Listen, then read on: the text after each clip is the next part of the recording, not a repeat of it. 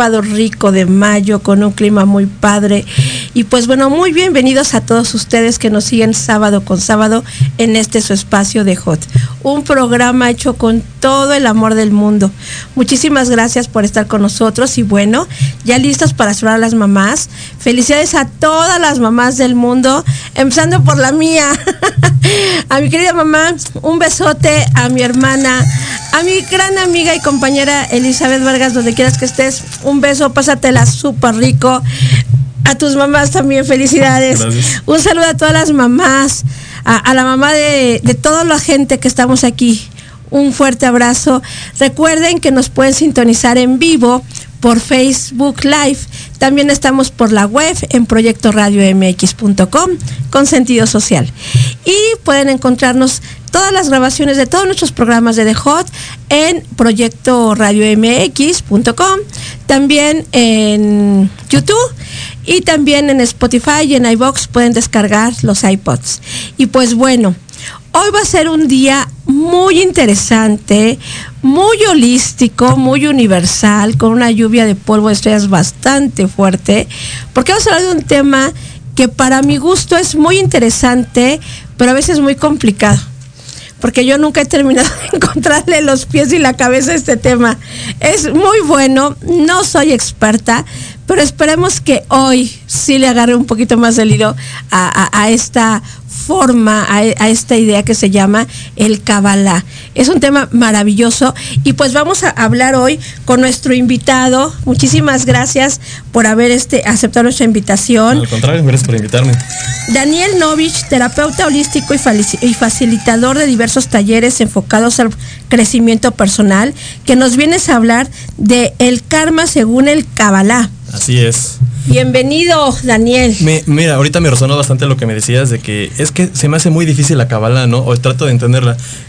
Hay una cierta creencia de que puede ser algo muy complejo, pero la realidad es que no es tan difícil. Una vez que te adentras en ella, entiendes que no, no debería ser algo complicado. No son matemáticas, no es una ciencia exacta.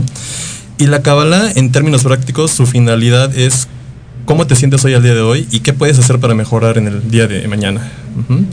Eh, ahora, en el tema de la que vamos a platicar hoy, que son, bueno, que yo le llamo las reencarnaciones, la misión de vida o las otras vidas que hemos tenido, mucha gente, indistintamente de si crees o no crees en la reencarnación, le, genera mucha duda o mucha, este, como mucha preocupación, ¿no? De, ah, ¿y qué pasarás? ¿Por qué me pasará a mí que, este, que en esta vida me, este, siempre que tengo un trabajo se me cae, ¿no? Tengo una pareja y resulta que tengo un patrón repetitivo de hombres que, este, que son infieles, por ejemplo, ¿no?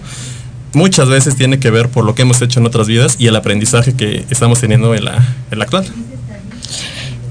Para las personas que no han escuchado el término Kabbalah, ¿qué es el Kabbalah? La cábala, mira. ¿Es el- él o la Kabbalah? Realmente es la cábala, pero mira, yo no me pelo con los tecnicismos. Creo que es lo de menos. Lo importante es el fondo que tiene. Ok. Podemos decirle la cábala. Hay algunos que la escriben con C, otra con K. Lo importante es el contenido. La cábala no es una religión como tal, no es una filosofía. Yo lo veo como una sabiduría, una sabiduría que te enseña a jugar la vida. Imagina que tú tienes una habilidad muy buena, eres un basquetbolista increíble, pero resulta que no sabes las reglas del básquetbol. Entonces, cada vez que entras a la cancha, ¿qué pasa? Tas, pierdes. Y tú dices, pero ¿por qué? Si yo siento que soy bueno, o sea, eh, me preparo, este, entreno todos los días. Pues la Kabbalah, digamos que es, eso- es esa pequeña cajita de reglas que si tú las sigues, vas a poder mejorar este, en tu vida actual. Y no solamente en el tema, bueno, en el término holístico, espiritual, sino en el día a día. La Kabbalah es algo práctico. Algo que se puede hacer en el día al día. No necesitas ir a una iglesia, no necesitas ir a un centro a estudiar Kabbalah, no necesitas este, meditar. Son cosas adicionales que puedes hacer por gusto, pero la Kabbalah es algo más profundo, es un trabajo interno. Wow. Y bueno, en esta parte de, de- del Kabbalah, ¿es un libro? ¿Es algo así como la Biblia? No exactamente. La Kabbalah sí tiene un libro que es el Zohar. Hoy no quiero hablar tanto del Zohar porque es un tema más complejo, pero básicamente es el Zohar, su intención es descifrar la Biblia. El Zohar es un libro que te enseña que la Biblia no es exactamente o no, no, no, no se nos explica realmente como deberíamos entenderla. Generalmente entendemos la Biblia muy literal y ese ha sido el problema en que por qué miles de años la gente se ha matado, se ha, ha tenido problemas de religiones, de política. La Kabbalah entiende que hay un contexto, vamos a llamarle oculto, que antes solamente era para ciertas personas que tenían ese conocimiento y que se transmitía este, de familia en familia. Te voy a dar un ejemplo. Eh, los diez mandamientos. En Kabbalah no se considera que los diez mandamientos sean literales. No matarás, este, no desearás a la mujer de tu prójimo, ¿no? Se considera que los mandamientos son planos este, superiores y que plano, cada plano superior es un, es un nuevo nivel de conciencia. Entonces, es, digamos que te trata de explicarte un poquito más, es un término más amplio de lo que es la, el Zohar, la Biblia. Wow, entonces es como para hacer otro programa específicamente de... Sí, la- la- mira, es que el Zohar no es un libro, de hecho es básicamente una enciclopedia, son muchos libros, pero son muy prácticos, la verdad es que tampoco son tan difíciles de, de entender. Básicamente te cuentan historias y a través de las historias te dan metáforas, analogías para que entiendas ciertos conceptos de la, de la vida práctica. ¿Tú cómo te encuentras o te reencuentras con el Kabbalah? Mira, te voy a contar mi historia. Yo hace, en el 2011, este, yo estaba estudiando una, mi carrera, yo soy mercadólogo, publicista. No me dedicaba a lo que me dedico actualmente hoy, era otro, otro Daniel. Eh, ¿Qué sucede en el 2011? Fallece mi papá. Eh, termino mi relación con él antes de que fallezca. Y bueno, te voy a contar. A él lo asesinan. Se meten a su casa, nadie sabe por qué entran. Esto pues genera en mí un shock al grado de que pues me terminé peleando con todo el mundo. En mi Claro. casa, no terminé la carrera, este, con mi pareja actual. Esto hizo como despertó un interés en mí en entender qué hay después de la vida, ¿no? O sea, cuál es el significado. O sea, uno muere y luego ahí se acaba todo. ¿Qué O sucede? sea, ¿qué, qué sucede? O sea, ¿realmente hay algo más? ¿Por qué hay tantas religiones? ¿Por qué algunas se pelean? Esto genera en mí una curiosidad de saber qué existe después de la, de la vida. Bueno, tanto de la vida y si realmente hay algo este, cuando uno muere. Wow, una historia muy interesante. Y, y podríamos decir que ese es un llamamiento, ¿no? Y finalmente todos tenemos ese tipo de llamamientos. Siempre surgen eventos que pueden ser o no catastróficos o dolorosos, pero que son el medio por el cual llegamos a, a una luz o a una verdad. Sí, mira, en Kabbalah se les llama tramas sagradas y básicamente, este, me voy a adelantar un poquito. Sí. Cuando tú vienes a la vida, hay un proceso que se llama el periodo entre vidas. En ese periodo, vamos a pensar que es como una pequeña escuela donde tú haces una lista de las cosas que quieres este, aprender en la vida. Quiero aprender a perdonar la infidelidad. Quiero aprender a perdonar el maltrato de mis padres. Quiero, este, resulta que en, en alguna vida pasada fui una persona que no hacía negocios honestos. Hoy quiero hacerlos este, de manera derecha. ¿Qué sucede? Que para poder lle- llegar, vamos a pensar que esta pequeña lista, para poder realizarla, hay ciertos puntos energéticos donde irrevocablemente hagas lo que hagas, vas a pasar por esos eventos. Tú puedes elegir distintas líneas temporales. Puedes escoger, por ejemplo, en tu caso, ¿no? Yo decido ser este, una persona que se dedica a la comunicación, pero a lo mejor este, en algún momento pensaste solamente en ser ama de casa, quisiste ser abogada. Indistintamente del camino que tomes, hay ciertos puntos por los que vas a pasar. Es como si fueras a una ciudad y hay un pequeño puente en el que tomes el camino que tomes y este vas a tener que pasar por ese punto de una u otra manera. Wow. Entonces, eh, sí existe el karma, es una certeza de que sí existe. Mira, sí existe el karma.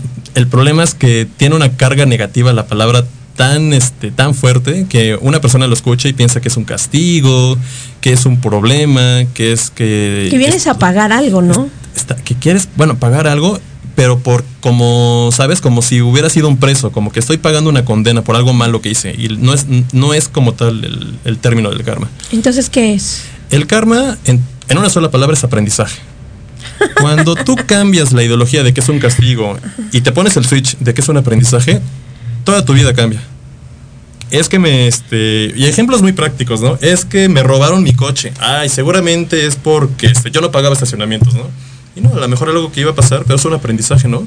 Cuando tú te haces la pregunta de qué puedo aprender de este evento, todas tus, este, todas tus circunstancias, todos los procesos que pasan en tu vida cambian. Es algo tan práctico. Wow. Y entonces, eh, eh, en esta parte de venir a aprender de este karma, ¿cuántas veces venimos a aprender? O, cada quien tiene su manera y cada quien tiene diferentes formas de venir. Sí, mira, en Kabbalah hay un término que se llama el tikkun. Este, ¿qué es el tikkun? El tikkun, yo en mis palabras, son aquellos errores que nos van a ayudar a ser este, mejores personas.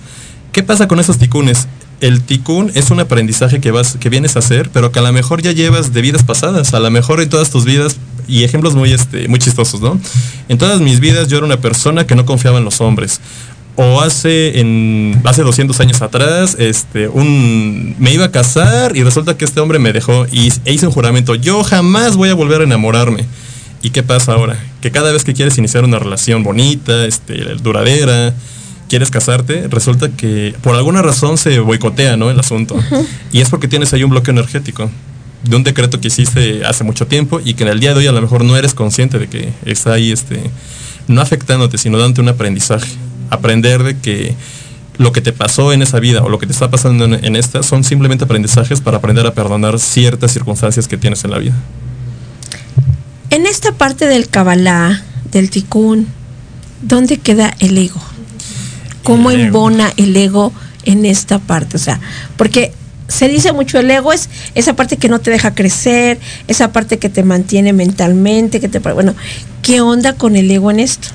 Porque no le creo que le sea nada bueno al ego eh, el, el karma. No, no, no, no, para nada. Mira, quitando un poco el término este, psicológico, en Kabbalah le- al ego le llamamos el satán, que, que es una palabra fuerte.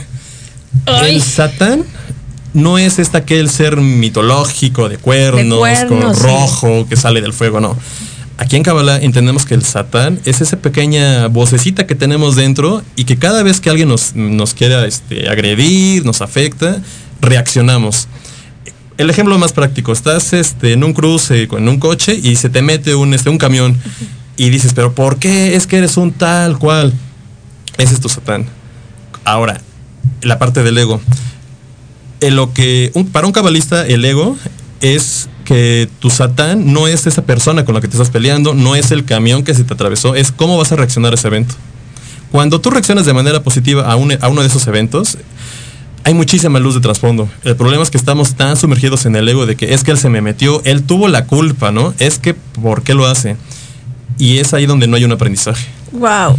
Ahora te voy a dar otro punto. Muchas veces estamos pensando, ay, ay, ay, ahí viene mi, este, ahí viene mi satán. Esta persona me, este, es, es, es, este, en mi trabajo hay una persona muy, este, violenta, siempre se, se la hace, este, tiene conflicto con todo el mundo y yo, pues bueno, la voy a dar por su lado, ¿no? Y resulta que 30 minutos después, este, te peleas con tu mamá por teléfono. Y realmente ahí tu, tu satán no era la persona del trabajo, era tu mamá. Nunca sabes en qué momento va a llegar ese pequeño satán. Aquí me, me, me suena, por ejemplo, en algunas creencias religiosas, en algunas iglesias te dicen, no veas a tu mamá, ve al enemigo, porque el enemigo es Satanás que te va a llevar a ser. Entonces, es al final la misma idea, únicamente que le ponen diferentes miradas. Sí, mira, nada más que aquí es muy personal el satán. El satán es esa voz interna que te hace reaccionar de manera incorrecta. En una pelea con tu pareja, en el trabajo, en la calle, e inclusive hasta con tus hijos, ¿no? Es que me están diciendo mis hijos, llévame a McDonald's, llévame a McDonald's. Llega un punto donde por no querer, por querer tener el control les gritas, ¿no? El satán no es el grito de tu hijo, no es el evento, no es McDonald's, eres tú que perdiste el control en ese momento. Wow, entonces, esto es muy fuerte, Daniel, ¿eh? porque entonces, así como tenemos un gran yo soy dentro, un Dios dentro, también tienes un demonio dentro. Sí, un sí. Satanás adentro, Dios mío. Fuertes declaraciones, Daniel. Fuertes declaraciones. Un, un cabalista entiende que el satán no es tu enemigo. Tu, tu enemigo en cierto modo está dentro de ti y tú decides si le, como dices tú, si le haces caso al satán o a tu parte de luz. Muy fuerte lo que acabas de decir.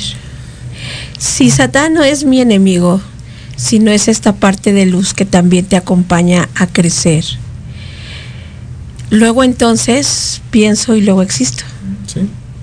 Wow, alguna filosofía muy, muy padre, ¿no? Y que la tienen otras tradiciones. Por ejemplo, también me gusta mucho el chamanismo y existe también la leyenda del lobo negro y el lobo blanco. No sé si la... Ay, conoces. cuéntanosla, cuéntanosla. Si nos da tiempo para, para oír la verdad. Sí, sí. Este, los, los indios norteamericanos ten- tienen una leyenda de que cada ser físico tiene un, un lobo, este, se la cuentan a los niños, tienen un lobo blanco y un lobo negro. Cada, cada noche estos dos lobos, este lobo blanco y este lobo negro, se pelean todas las noches. Y alguno de los dos este, irrevocablemente va a ganar esa, esa pelea por el día. Y aquí la pregunta es, ¿y quién es el que va a ganar? ¿El lobo blanco o el lobo negro? Es al que tú decidas darle tu poder. Si tú le das tu poder al lobo blanco, es un día donde vas a estar tranquilo, donde a lo mejor vas a ver las, maneras, las cosas de otra manera. Mientras que si ves al lobo negro, o si le das tu poder al lobo negro, es cuando te enojas, cuando gritas, pierdes el control. Entonces es una idea que existe en distintas tradiciones. Y, y es muy cierta al, al final del día, ¿verdad? Sin embargo, es bien difícil lidiar con tu Satán, lidiar con esa parte de, de poder aprender. ¿Qué pasa cuando tú reencarnas? ¿Cómo sabes que hoy estoy reencarnando mi segunda vez o es la primera vez? ¿Cómo es este proceso? Ok, mira, eh, existen distintas terapias, distintas metodologías para poder descubrir cuáles son tus aprendizajes que veniste a hacer esta vida. Eh, por ejemplo, yo tengo un taller que se llama Misión del Alma, donde le enseño a las personas que ellas mismas vean cuáles son sus ticunes. Yo no les digo la palabra ticún, les digo sus aprendizajes. Pero básicamente vean cuáles son los patrones que han tenido, bueno, patrones repetitivos que han tenido, tanto los que son conscientes como los inconscientes, que son los importantes, los que no nos damos cuenta, no queremos aceptar. Porque una vez que tomas conciencia, que esa es otra parte importante de la Kabbalah, cuando tú tomas conciencia de un evento es cuando puedes trabajar en él y lo puedes revocar o lo puedes deshacer. ¡Wow! ¿Cuánto tiempo dura ese taller? Ese taller me parece que dura alrededor de tres horas y media. Y en tres horas puedes realmente hacer conciencia y darte cuenta de todo esto para poderlo modificar. Mira, no es que te dé no te que te dé tiempo durante las tres horas. Yo, yo lo veo así. Es como si yo fuera un nutrólogo. Yo veo cuáles son tus hábitos alimenticios que te están haciendo, bueno, que te están perjudicando en este momento. Y te doy una lista, ¿no? Y te digo, mira, eh, eh, si tú sigues esta lista por un mes, vas a poder este, bajar de peso, controlar tu masa de, índice corporal, este, vas a poder correr más tiempo, ¿no? Al final, el taller es para que tú te lleves una hoja de aprendizaje y, la, y pues sí, la practiques por 30 días esos 30 días, ahí es donde sí ves los resultados. O sea, tú das una receta. Ir contigo es como ir al, al médico. Digo, lo- yo lo digo a modo de broma, pero sí, sí es muy parecido. Una pregunta, Dani, que, que es indudablemente te la tengo que hacer. ¿Por qué no, no todos alcanzamos o alcanzan ese aprendizaje o, esa trascendencia o, ese llamamiento? ¿Por qué hay gente o hay personas que se les va la vida a lo mejor trabajando o a lo mejor creyendo sus juicios, sus creencias. Y, y ahí está el otro lado de las personas que a lo mejor siempre están inmersos en este cursito, en este taller, en este libro, en este programa de radio, eh, en este amigo, o sea, y se van llenando de información, de información. O sea, ¿por qué no puede ser para todos? ¿Por qué estamos así como, como los de acá y los de acá? Qué bueno que mencionas ese punto. Todos podemos aprender, todos llevamos un proceso de aprendizaje, pero ¿qué pasa? En Kabbalah digamos que existen cuatro etapas. Existen las personas que están en, en el victimismo, las personas que viven desde su egocentrismo, personas que ya descubrieron que tienen algún problema, como estas personas que van este, a grupos de doble A, que saben que tienen un problema y que lo pueden resolver, y personas que son canales de luz. Cuando tú descubres en cuál de esas etapas estás, es donde ya puedes, digamos que, progresar a tu siguiente paso. Primera parte, los, víctima. ¿Qué es una víctima? Una víctima piensa que todo el mundo está, este, que, que está en su contra, que nadie lo quiere ayudar o que todos tenemos, o ten- bueno, sí que tenemos la obligación de ayudarlos. Víctima es el primer nivel. ¿Qué pasa? Que hay gente que a lo mejor este, quiere mejorar, pero por dentro es, o sea, tú por fuera puedes decir, no, yo estoy bien, este, no me pasa nada, pero por dentro te sientes muy mal y no lo aceptas. ¿Ok? El egocentrista, ¿qué es el egocentrista? Es esa gente que digamos que ya no es víctima, ya sabe que él puede mejorar, pero no lo hace. Y cada vez que, por ejemplo, es esta gente que por Facebook sube su foto, ay, miren esto, es a- mi viaje este, antes de la pandemia a Nueva York. Oh, me siento muy contento, ¿no? Pero resulta que para ese viaje, pues, ves, no sé, hizo un préstamo, se quedó ahorita sin dinero, a lo mejor se peleó con su pareja. Es esa gente que vive una vida que realmente no está viviendo, pero que por ego quiere demostrar que está. que Por está su bien. satán. Por su satán, correctamente. Está viviendo en el victimismo. Así es. La tercera es gente que ya no, a ver, entendió- ya me perdí. La primera es la victimismo. Víctima, sí. La segunda, Es el, el egocentrista. el egocentrista, que es el que se va a Nueva York. O que simplemente te muestra una cara que no es verdaderamente la que tiene. La que o tiene. la que es. Ok, entonces la tercera. La tercera es gente que ya aprendió que, que está mal, que tiene un problema. O sea, ya aceptó que a lo mejor es, es una persona muy enojona, que es una persona que a lo mejor le cuesta la bebida, cualquier tipo de problema, ¿no? Pero que ya quiere progresar y que el siguiente paso es, bueno, ¿quién me puede ayudar? ¿No? Ya se abre la ayuda. A lo mejor no le llega, pero él ya energéticamente ya, ya está pidiendo que alguien lo asista. Wow, ese ahí estoy yo. Yo creo que muchos, ¿eh? Sí, seguramente los que ven tu programa están en esa etapa donde yo sé que, me, que algo me está fallando. Ya, me, ya noté que tengo un patrón. A lo mejor no sé exactamente cuál es, a dónde debería ir, pero tengo toda la intención y la disposición para poder mejorar. Así es. Y los cuatro son canales de luz. No, el, el último punto es el canal de luz. Ajá. Y esos son los que únicamente viven canalizando luz. Pues no, es que lo que pasa es que el canal de luz es aquella persona que no es que no tenga problemas, ya los tiene, pero ya no ve solamente sus problemas. Ahora mira hacia afuera. ¿Qué es lo que puedo? Yo cómo puedo ayudar a otras personas? ¿Cómo puedo este qué tengo hoy que a lo mejor a mí no me sirve, pero le puede servir a otra persona? Cuando en Kabbalah, cuando tú compartes es cuando realmente tú te llenas de luz. No es cuando meditas, perdón que te interrumpa, no es cuando este cuando subes fotografías, este, eh, alimentando perritos, no, es cuando tú compartes algo que le puede servir a otra persona y lo haces con la intención de, de ayudar. ¿Se puede estar en dos? Yo creo que siempre estamos en los cuatro. Aquí lo importante, y ese es un test que puede hacer cada persona de las que te estén escuchando, pero hay uno primario, hay uno que predomina. Entonces, un, un buen test, y es un test que tiene que ser honesto, ¿no? Que tiene que venir de cada uno. ¿En qué lugar yo siento que estoy en este momento? ¿Soy una víctima? ¿Me siento un egocentrista? soy una persona que sabe que tiene un problema y estoy dispuesto a la ayuda, a lo mejor aún no lo hago, pero ya tengo esa disposición, o soy una persona que indistintamente si tengo problemas o no, ya estoy compartiendo o tratando de ayudar a otras personas. Wow. Es, es totalmente eh, sorprendente esta parte. Tú nos puedes ayudar para saber cuántas veces ya reencarné. ¿Reencarnar es lo mismo que el karma? No exactamente. ¿Qué diferencia hay entre una y el otro? Ok, la reencarnación es este proceso evolutivo que tiene el ser humano a través de cada vida. Es decir, tú tienes un cuerpo físico, este, vives 70, 80 años, este cuerpo muere y vas a la siguiente vida. Digo, lo digo de manera muy corta. Esto es el proceso de reencarnación, ¿ok? Ahora, el karma es el aprendizaje que haces de vida en vida. Por ejemplo, en tu vida pasada vamos a inventar que a lo mejor eras un hombre casado, pero que este que tenías un negocio de drogas, ¿no?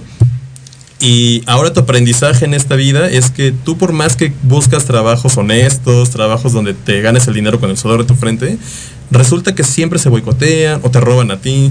¿Qué pasa? Que cuando tú descubres que en otra vida hiciste un acto negativo, entiendes que el karma no es un castigo, es un aprendizaje para balancear tu proceso de, este, evolutivo. ¿Qué es este proceso evolutivo? Entender que lo que me está pasando el día de hoy no es un castigo, es un, es un aprendizaje y es como una forma de entender que yo no soy solamente el ser que está en este momento en el aquí y en el ahora. Soy un ser, para empezar, que tiene un alma, pero también un ser que ha tenido muchísimas vidas atrás y algo que a lo mejor mucha gente no sabe, que también tiene vidas más adelante o que tiene vidas futuras y que todas están convergiendo en el mismo momento. Ay, ¡Qué complicado! Entonces, ¿cuándo llegamos al fin? ¿Cuándo llegamos al fin? Mira, en Kabbalah te- lo que te comenta, yo tenía un maestro que decía, tú no te preocupes por el fin, tú preocúpate por el camino. Y donde me quedó muy claro es con un amigo que es motociclista, ¿no? Él me decía, para mí lo importante o lo divertido no es irme a Cuernavaca, irme a Acapulco con la moto, es todo el, cor- el recorrido que hice en la carretera, que si se me ponchó una llanta, que este, que si me paré en una tienda, este, El que si me paisaje. cansé, es todo el proceso por el que disfrutaste. Ok, es, es maravilloso esa parte de, de poder aprender, de poder ver, de, de poder saber. Y, y es una delicia tenerte aquí, Daniel, con tanto aprendizaje. La verdad es que sí se siente feo. Hay términos que que, ay, a ver qué está pasando aquí, ¿no? Pero el sistema no se equivoca, el universo es muy sabio y por algo te trajo el día de hoy aquí. Y todos los que te estamos escuchando, seguramente necesitábamos escucharte. Seguramente necesitábamos saber algo de lo que estás diciendo. Y, y- y pues finalmente yo, yo sí creo que eres una persona bendecida No, gracias. y, y que de alguna manera, como muchos otros, pues eres un ángel de Dios que viene a traernos palabras de consuelo, palabras de ayuda, palabras de orientación, porque suele suceder que a veces no sabemos ni qué onda, ni para dónde jalar, ni cómo se hace, ni, ni, ni, ni nada. Entonces, yo te agradezco infinitamente que estés con nosotros y los invito a todos a que nos comiencen a mandar sus preguntas. Escríbanos de preferencia en la página web, escríbanos en Facebook y vamos a contestarles todas sus dudas que estén manejando. Aprovechen que está aquí Daniel y pues vamos a nuestro primer corte. Vamos a nuestro corte, Dani, y regresamos. Vale. Gracias.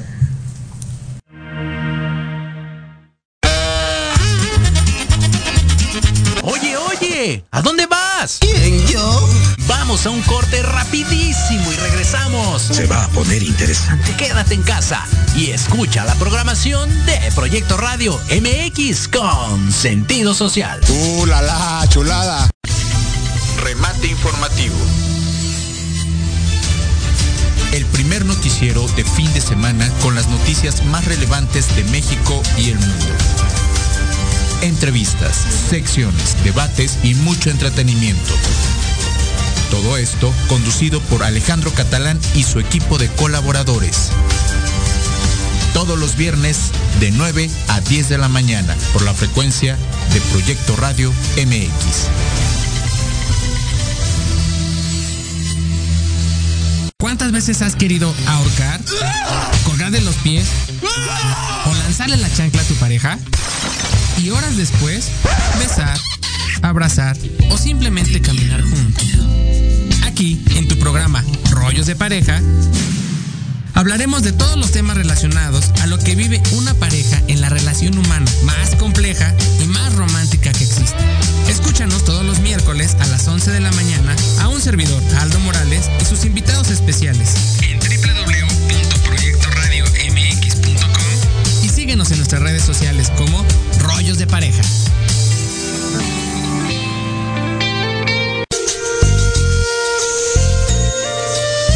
Ser veterinario es convivir lado a lado con enseñanzas profundas sobre amor y vida. Todos los martes, en punto de las 11, escuchemos lado a lado a los expertos en La Voz del Veterinario, a través de Proyecto Radio MX con sentido social.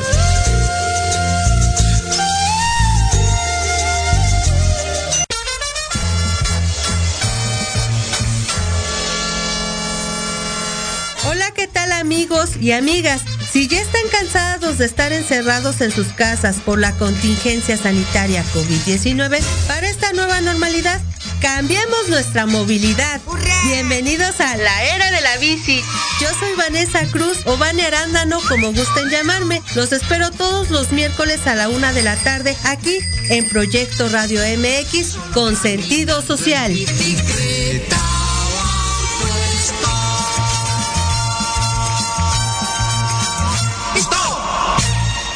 Proyecto Radio MX, tu opinión es importante. Envíanos un mensaje de voz vía WhatsApp al 55 64 18 82 80 con tu nombre y lugar de donde nos escuchas. Recuerda 55 64 18 82 80. Ahora te toca hablar a ti.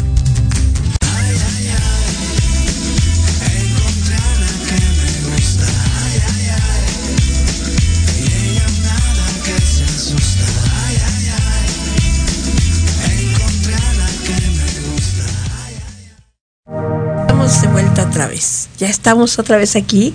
Y pues bueno, vamos a, a saludar nuestras redes sociales. Nadia Benavides Limón. Saludos, qué tema tan interesante. Muchos saludos, Nadia. Nadia. Concepción Aparicio Rivera. ¿Cómo podemos cancelar todo lo que generamos en vidas pasadas? ¿En una sola palabra? En lo que tú quieras, pero vamos a contestar. ¿Cómo se llama esta persona?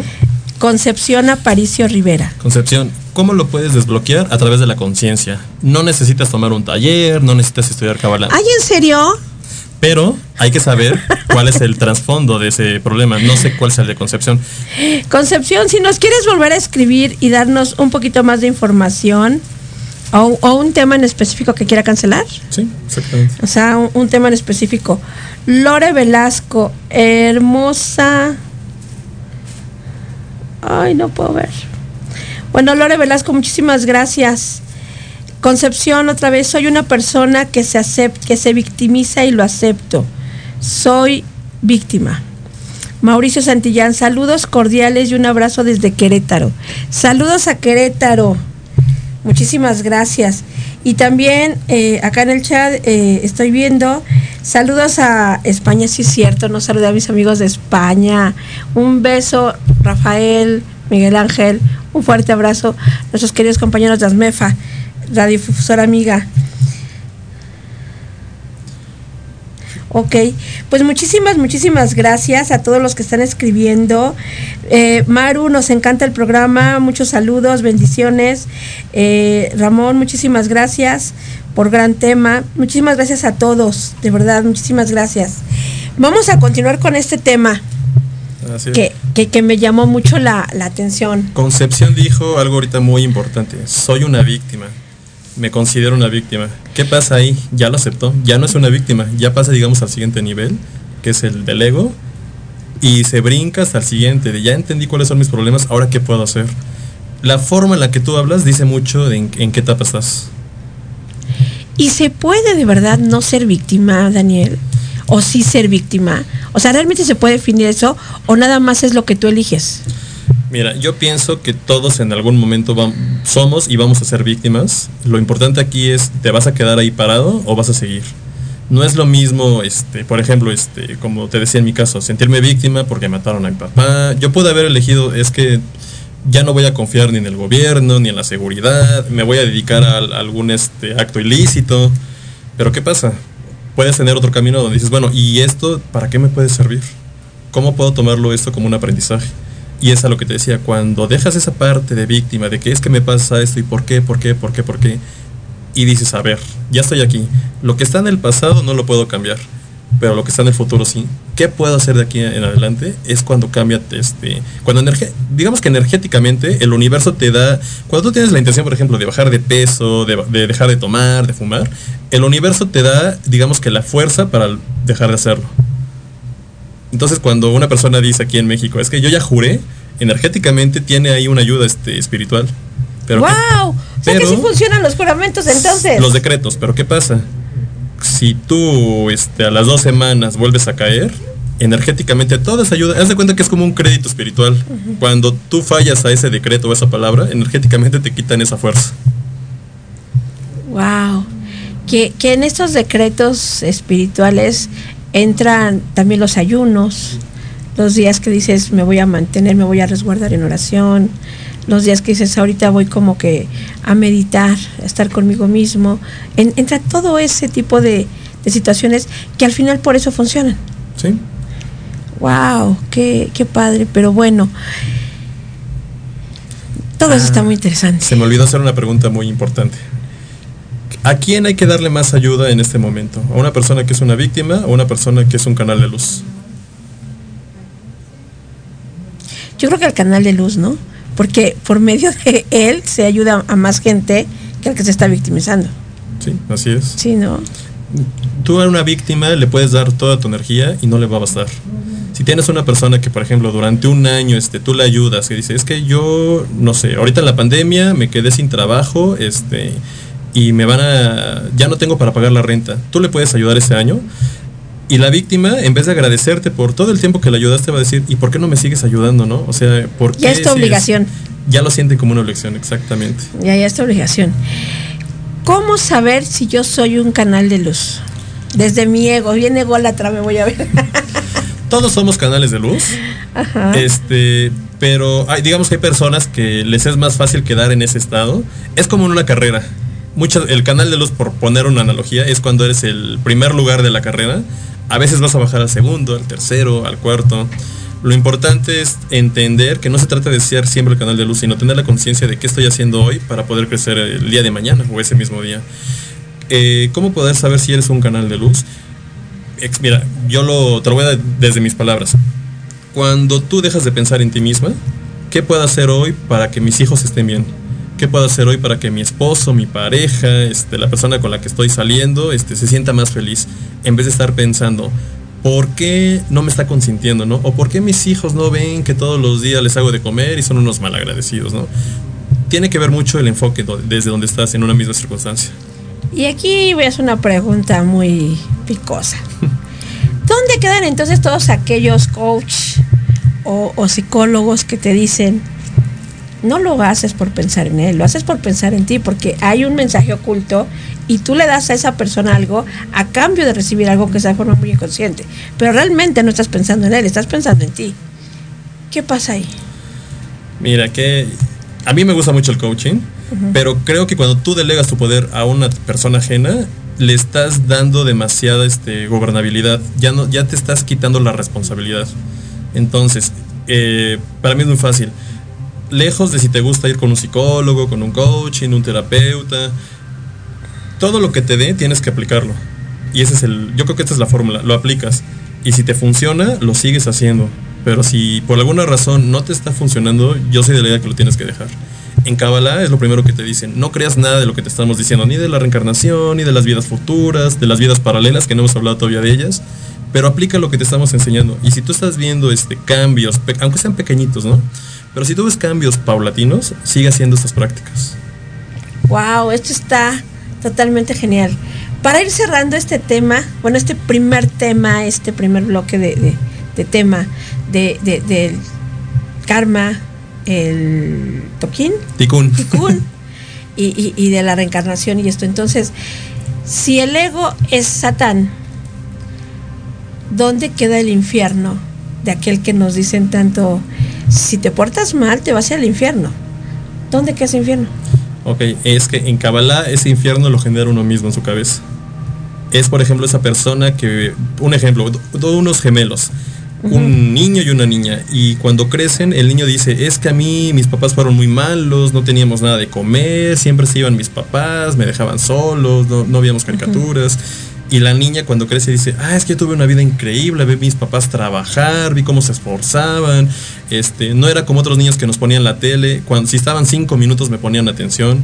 Ese infierno en Kabbalah te lo generas tú mismo, es tu creencia de lo que está pasando en el, en el aquí y en el ahora. Y esa creencia, tú la vas basando conforme a tus códigos, conforme a lo que vas creyendo, lo que vas formándote a lo largo de la vida, o son creencias de, de la familia únicamente. Uy, es que es una mezcolanza. Es que aquí tendríamos que ver desde lo que tienes de tus ancestros, del tema transgeneracional, de cómo fuiste educado en esa familia, las personas con las que estás conviviendo en este momento. Por ejemplo, en coaching hay una teoría que dice que tú eres el promedio de las cinco personas con las que más te, just- que más te, te juntas. Entonces es todo un este conglomerado realmente. Santo Dios.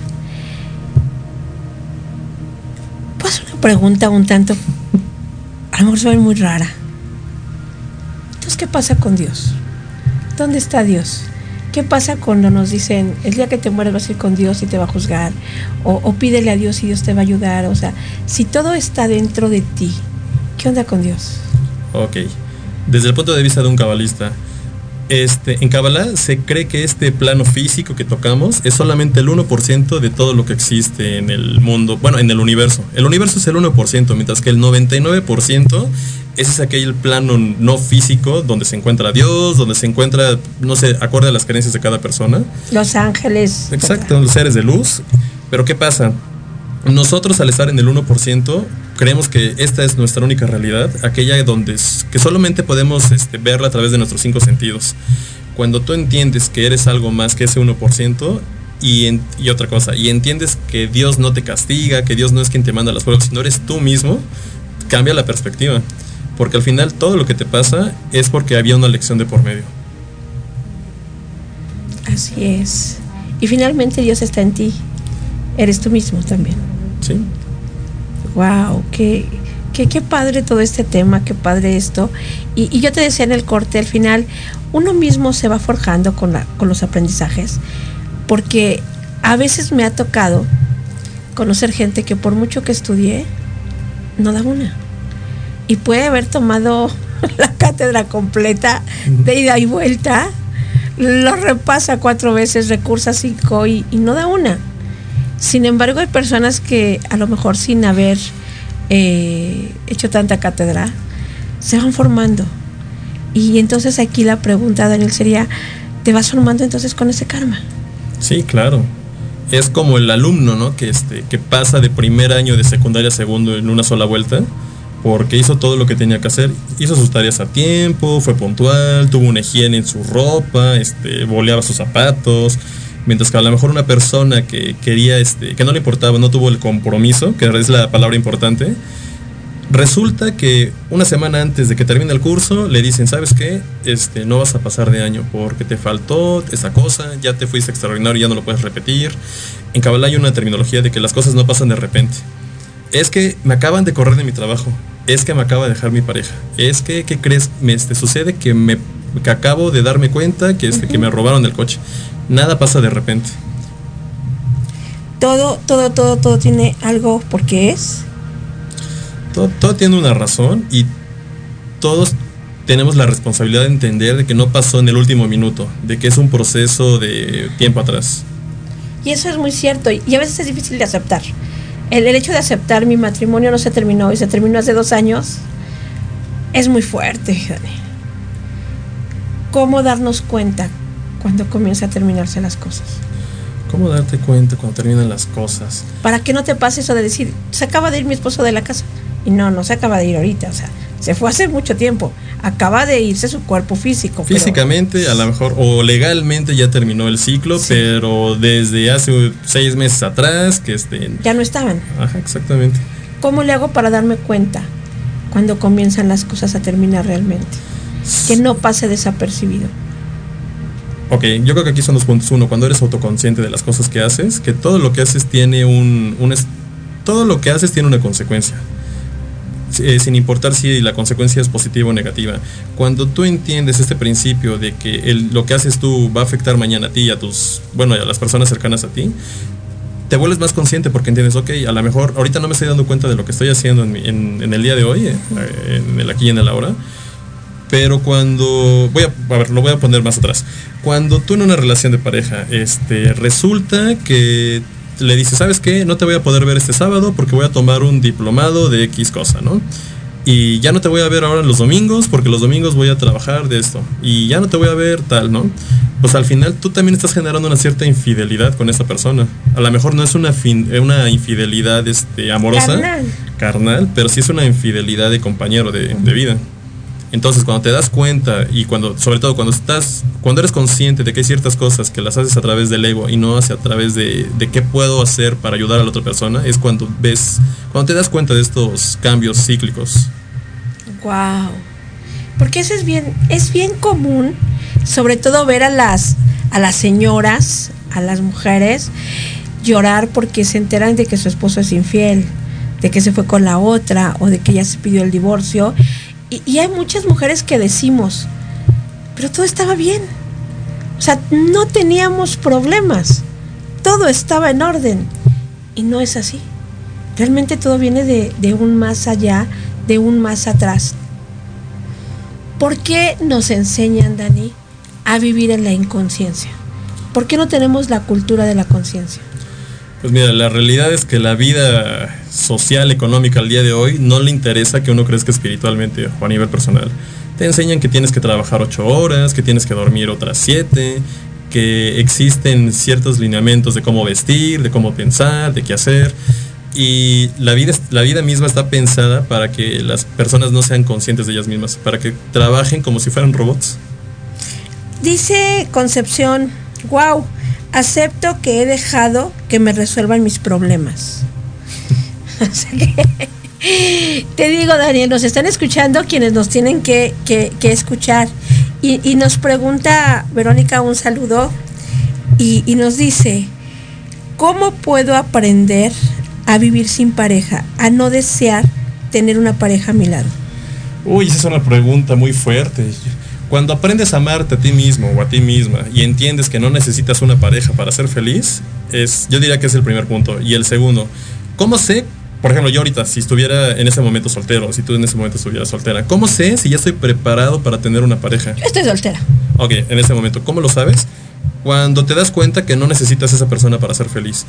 Cuando entiendes que simplemente es un complemento y no esa razón para, para mejorar o para ser feliz, es cuando la, en teoría el- pues puedes crear ese canal energético para generar una buena relación. Aquí una pregunta que en la mayoría de los programas la hacen, que va muy de la mano de esta, es ¿cómo aprendo a quererme? ¿Cuál es la receta, dos de azúcar, tres de sal, para aprender a quererme? Mira, yo creo que no existe una receta. Yo creo que aquí lo importante es que cada persona entienda que primero, yo, el primer punto quizás sería aprender a amarse físicamente. Que te acep- guste tu y a- cuerpo. y aceptarlo este, siendo honesto. Yo por fuera puedo decir, sí, a mí me gusta como soy, me gusta mi edad, me gusta mi peso, pero por dentro mi discurso es otro, ¿no? No, la verdad es que ya vi que no me queda la ropa, no me gusta ser chaparrito, no me gusta este, que me digan que soy el, el pobre eh, o que soy el que tiene mucho, me siento discriminado, o soy mujer y en mi trabajo me tratan mal por, por mi sexo. Cuando tú empiezas a aceptar este, aquellas cuestiones físicas que no te están gustando a ti y las, y las empiezas a amar, es cuando generas esa autoaceptación. Wow. El poco a poco, el, entender o el creer de lo que tú eres capaz y de lo que tú puedes generar. de lo que eres capaz de generar y también otra cosa, cuando entiendes que tú sol- no solamente eres este cuerpo físico, es que te tiene que dar igual si tu cuerpo es gordito, si tu cuerpo es chaparro, si te falta una parte del cuerpo. Cuando entiendes que dentro de ti hay un, hay un ser, le puedes llamar alma o espíritu, y que realmente tu esencia, lo demás pues queda este. es, es irrelevante. E- En un curso de milagros nos enseñan que somos un todo. La magia del todo. En transpersonal, en psicología transpersonal también nos enseñan somos un todo. En el Kabbalah, ¿cómo se maneja este todo? En Kabbalah, el todo es la conciencia. Y te diría más, pero cuando tú entiendes que la conciencia es la base de todo, indistintamente si tienes un cuerpo físico, si tienes un alma, si vienes a trabajar, si has tenido muchas vidas o no, la conciencia es el punto fundamental de la Kabbalah. Cuando tú entiendes que la conciencia es, ah, bueno, hoy aprendí que este, hoy me peleé con tal persona. ¿Qué puedo hacer el día siguiente para no volver a hacerlo?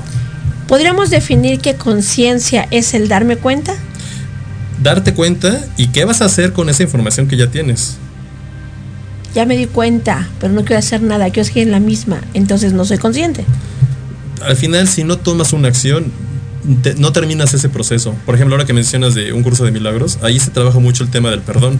Tú puedes decir por dentro, sí, perdona a esa persona, pero si no se lo dices, ese ciclo no queda terminado. Realmente no lo estás perdonando realmente. Ok. Y entonces, si yo digo, yo ya me di cuenta de esto, pero no lo quiero cambiar, yo quiero seguir viviendo así. No estoy siendo consciente.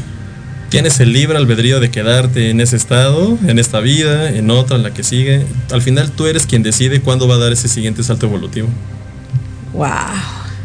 Nadie te va a decir que ya te toca hacer el siguiente cambio de conciencia.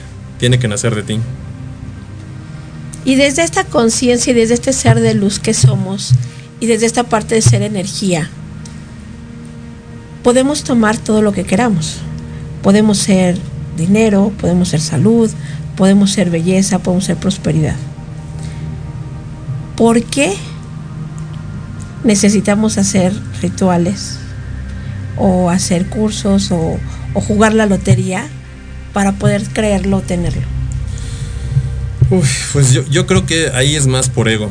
Sentir que necesitamos de una herramienta para tener dinero, para tener pareja, para crecer espiritualmente. Cuando entiendes que esos son solamente juguetes para divertirte en un momento o para alcanzar cierto conocimiento, todo lo demás queda en segundo plano. Me gusta tu término, juguetes. Juguetes holísticos. Ay, esa palabra me encantó. Cuando yo, yo trabajo en los talleres regularmente eh, eh, eh, le llamo placebos. Ah, ok. No, pero, pero ahorita decir juguetes está maravilloso ese término.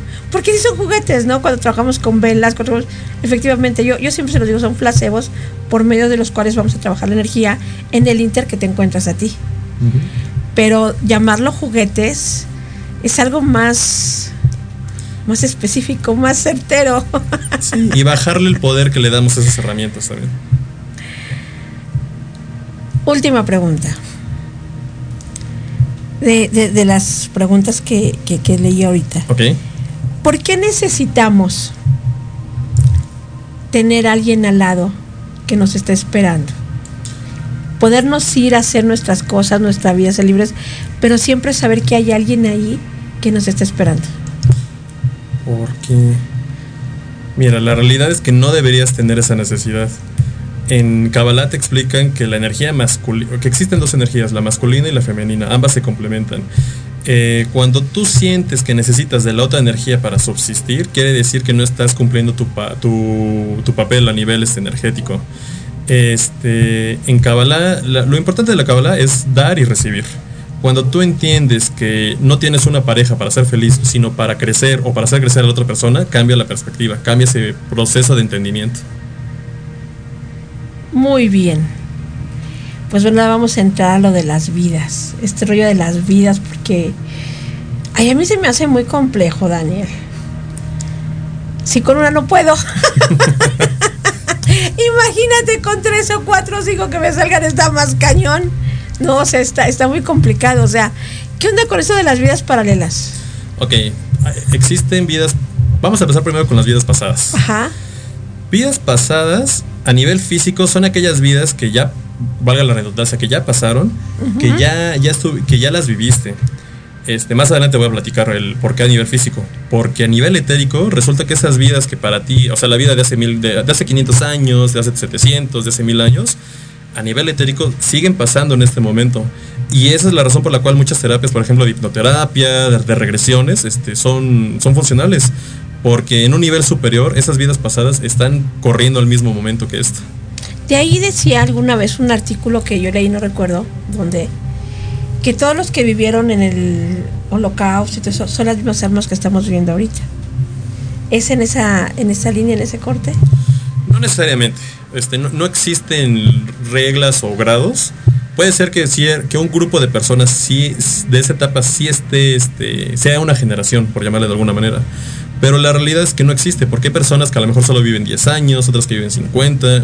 Sería muy difícil saber cuál fue tu vida pasada. De hecho, lo importante no es saber ni quién fuiste, ni cuántas vidas tuviste, sino qué hiciste en esas vidas, qué cosas quizá fallaste y cómo puedes mejorar el día de hoy para ya quitarte, digamos, esos ticunes o esas correcciones a nivel este álmico. Y para eso tenemos aquí a Daniel, para que nos ayude a todo eso. Y un poquito más adelante nos dé sus redes sociales para poder contactar y que nos haga magia. que resuelva todo lo que no podemos resolver. Y pues vamos a nuestro siguiente corte y regresamos. Gracias.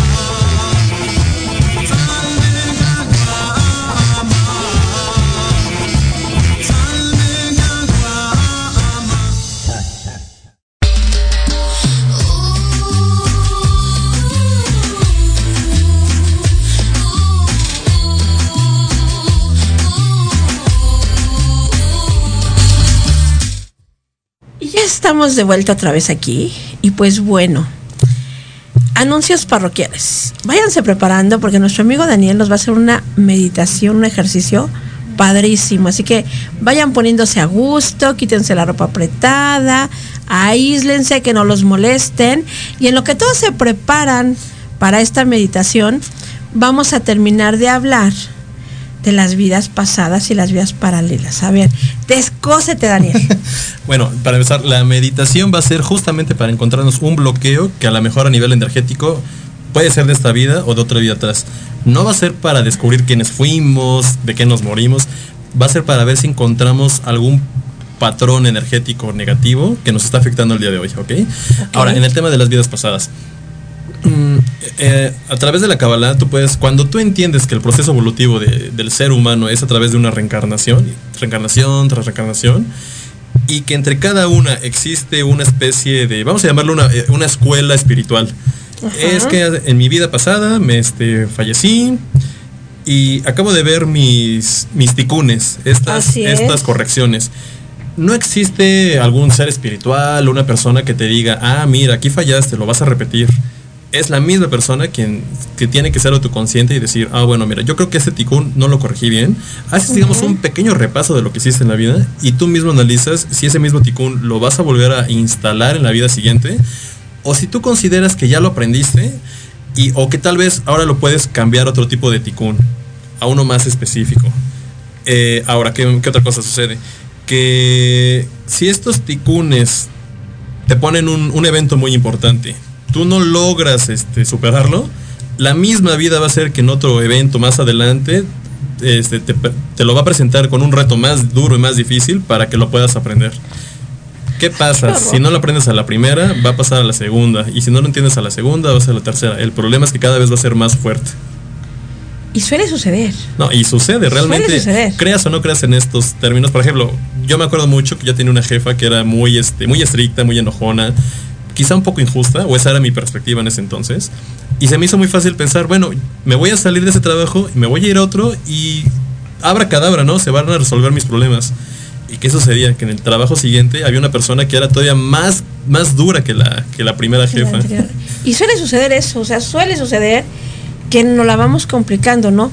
Y en temas de pareja igual, ¿no? Me divorcio de este porque es un patán y termino enganchándome con un patán y medio. Sí, así es. Eh, por ejemplo, un, pequeño tip de, lo que estábamos hablando este, hace rato. ¿Cómo puedes hacer no volver a encontrarte? Por ejemplo, si ya descubriste que tu patrón son este, parejas infieles o parejas, este, sí, vamos a dejarlo en, infidelidad nada más. ¿Cómo le puedes hacer para que tu siguiente pareja no, no sea infiel? No es este vamos, bueno, en en un primer punto, no, no es nada más diciendo, ay, bueno, este, ya voy a cambiar o los voy a buscar en otro lado, no. Cuando tú perdonas a tus parejas pasadas y perdonas quizá no, e- no el acto, sino a la persona, es cuando la misma vida dice, ah, Daniel o este o fulanito ya aprendió, ya no es necesario mandarle una pareja que sea infiel porque él ya aprendió la lección. Tiene otro ticún, mira, pues a lo mejor se lo podemos mandar con esa con la siguiente pareja que va a conocer. Wow. Y estas son las vidas pasadas. Porque es. Tú puedes tener en esta vida tres parejas pasadas y a lo mejor las tres resulta que eran infieles, pero nu- nunca las perdonaste realmente. Dijiste, bueno, sí, que le vaya bien, pero por dentro estás de que le vaya mal, ojalá que se la apliquen. Cuando tú perdonas, ojo, no la persona, sino el acto que hizo, esa, esa conciencia cambia y ya no tienes por qué, o bueno, en, en este caso ya aprendiste la lección y no tienes por qué volver a encontrarte otra persona. De hecho, energéticamente y a nivel vibracional ya no te vas a encontrar con esas personas. Puede ser a lo mejor que salgan en una salida, pero por X o Y, este, esa- esas mismas personas se van a alejar de ti porque vibracionalmente digamos que no están en la misma frecuencia. Así es. Tú mencionabas hace rato el término etérico. sí. Cuéntanos qué es ese término, porque por ahí nos están preguntando qué es. Ah, ok. Vale. Una persona Perdón, Sí. Julieta. Julieta nos está preguntando qué es etérico. Por favor. Ok.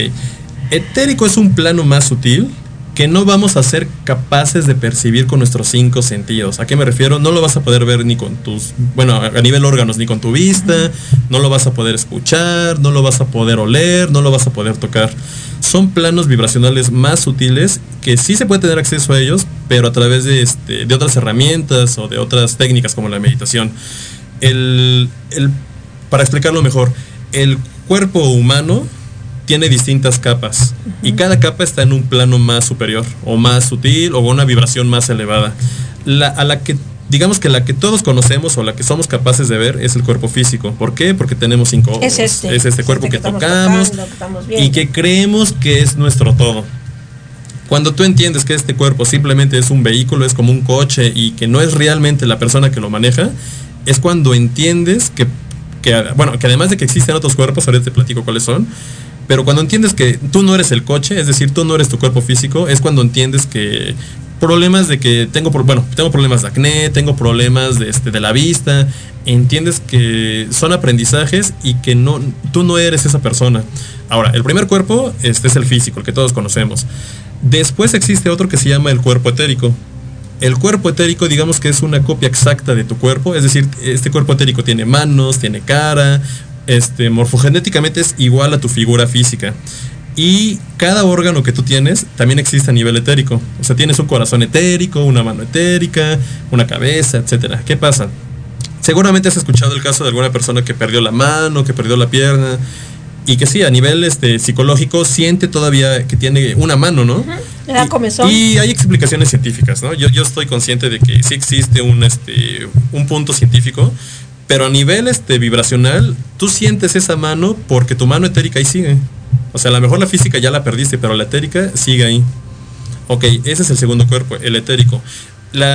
¿Cómo entender el cuerpo etérico? Es un cuerpo que vibra más alto, que está en otro nivel, que ya ni siquiera lo podemos percibir con ninguno de nuestros cinco sentidos.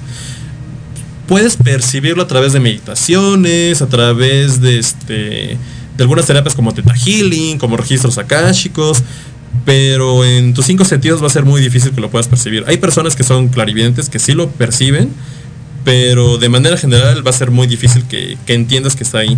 Ahora, este no es el único cuerpo este, astral que existe. Existen muchísimas capas más. Es como si fuéramos un sándwich. El, el pan es el cuerpo físico. El jamón es el, el cuerpo etérico. Arriba del, del jamón, en este caso del cuerpo etérico. La lechuga. La lechuga vendría siendo tu cuerpo emocional. Todas tus emociones. También existe un plano de emociones. Este. Pero ¿qué pasa? Este cuerpo emocional.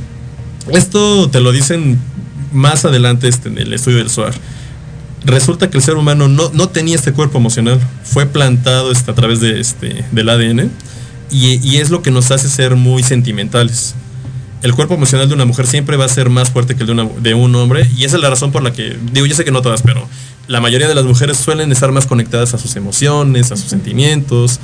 Bueno, pues es muchas veces tiene que ver por su cuerpo emocional. Después del cuerpo emocional tenemos un cuerpo mental, que es donde están todas las ideas, este, pensamientos, creencias limitantes, negativas o positivas también, porque existen las dos partes. Y arriba de tu cuerpo mental existe lo que es tu alma. Esa palabra que todo el mundo escucha, ¿no? Ah, mi alma o mi espíritu. Ok. Pregunta que, este, que me suelen hacer en los talleres. ¿Es lo mismo el alma que el espíritu? Bueno, dependiendo de la tradición filosófica o metafísica, algunos van a decir que sí. Yo soy de la idea de que no, que son dos capas distintas. Eh, ¿Cuál sería la diferencia? El alma es aqu- aquel ser energético que va a reencarnar en cada vida física. Y todas las capas que te expliqué abajo van a ser sus vehículos para tener sus aprendizajes. El cuerpo emocional, bueno, el cuerpo mental, el cuerpo emocional, el cuerpo etérico y el cuerpo físico. Estos cuatro cuerpos se van a ir perdiendo en cada vida. O se van a desintegrar. Todos sabemos que el cuerpo físico se desintegra. Pues también estas, estos cuerpos superiores también se van este, perdiendo en vida en vida. Ahora, arriba del alma existe otro cuerpo que se llama el cuerpo causal. El cuerpo causal, su única función es como una especie de envoltorio de las capas que están abajo. Y esta capa es como un disquete, es donde se quedan todos los, todos los contenidos que has tenido en las, en las distintas vidas. Y es aquí donde digamos que se queda los aprendizajes que tienes que hacer o los icones que no has podido corregir hasta el día de hoy. Arriba del cuerpo causal existe lo que es el espíritu o el cuerpo espiritual. El cuerpo espiritual también es un vehículo y es el que su función principal es ser el conector con otro cuerpo más elevado que se llama el yo superior. Sí. ¿Ok? ¿Qué es el yo superior? En palabras muy prácticas, sin tanto rollo, es aquel ser que realmente somos, es aquel ser espiritual que está queriendo tener estas experiencias a nivel físico, pero ¿qué pasa? El ser superior es un ser tan elevado a nivel este, vibracional que no puede, no cabe en la Tierra. Tiene que proyectarse a través de cuerpos físicos. Wow. Todo, todo un tema, Daniel. Qué barbaridad. Y nos podríamos echar No, este es un tema que da muchísimo, para... muchísimo más. Sí. ¿Qué onda con las vidas paralelas? Para concluir. Ok, ¿cuál es la diferencia de vidas pasadas y futuras? Bueno, vamos a tocar vidas pasadas y vidas paralelas. O, o me- yo prefiero llamarle vidas simultáneas. Ajá. Vidas pasadas son aquellas vidas que para nosotros pues ya pasaron. Fueron hace 100 años, 500 años, 1000 años. La realidad es que nadie sabe cuántas vidas tiene un ser humano. Los este, monjes tibetanos tienen la creencia de que para que un ser termine su ciclo de aprendizaje, todas las vidas son entre 700 y 800. Ay, ¿en serio? Pero es un número, la verdad. Yo el ejemplo que doy es. Puede ser que una persona para terminar una carrera, o, atletas, ¿no? Que, este, que en una Olimpiada no lograron medalla. Se van a la segunda, tampoco. O sea, no, yo creo que no es de un número, yo creo que tiene que ver más con la conciencia. Como lo que decías, puede ser que a lo mejor en tu primer vida tu nivel de conciencia es tan elevado que no necesitas volver a repetir ese grado.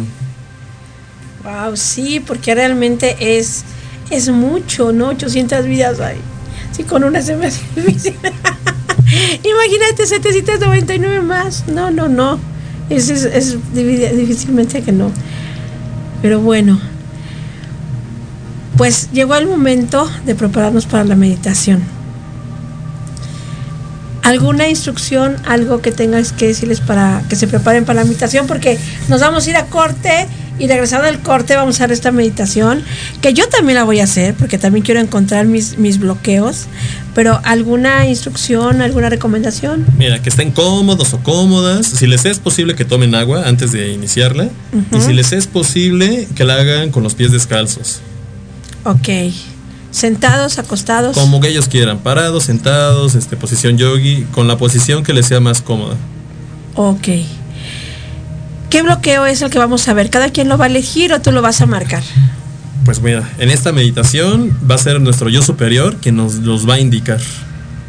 Y generalmente es un bloqueo que una de dos, o no queremos darnos cuenta, o ni siquiera éramos conscientes de que estaba ahí.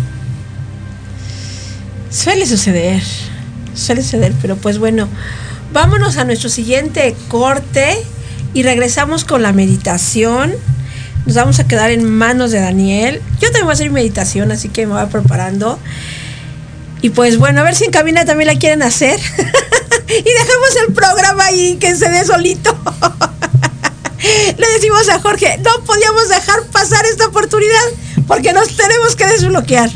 Así que si ven que de repente el programa sigue andando, si no hay monitores, si no hay controles, es porque nos estamos desbloqueando, señores. Así que vámonos a nuestro siguiente corte y regresamos con la meditación para desbloquearnos y tirar toda la basura. Bienvenido, Dani. Gracias.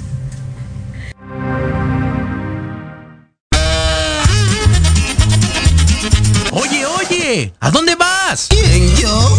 Vamos a un corte rapidísimo y regresamos. Se va a poner interesante. Quédate en casa y escucha la programación de Proyecto Radio MX con sentido social. ¡Uh, la, la, chulada!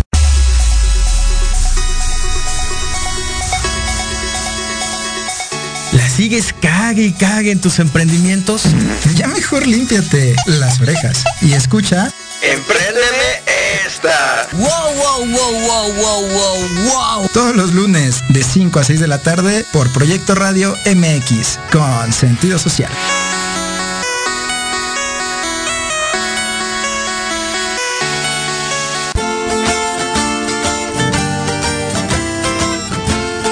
Infórmate desde diferentes perspectivas psicológicas, sociales, científicas y basadas en la experiencia de otros. Para conocer lo que pasa en nuestro entorno y cómo influye en nuestro comportamiento y emociones. Con Sandy O'Donnell, Mariana Islas y Andrea Pérez. Nosotras somos Conciencia Colectiva, un espacio para todas las voces. Te esperamos todos los lunes a las 6 de la tarde a través de Proyecto Radio MX con sentido social.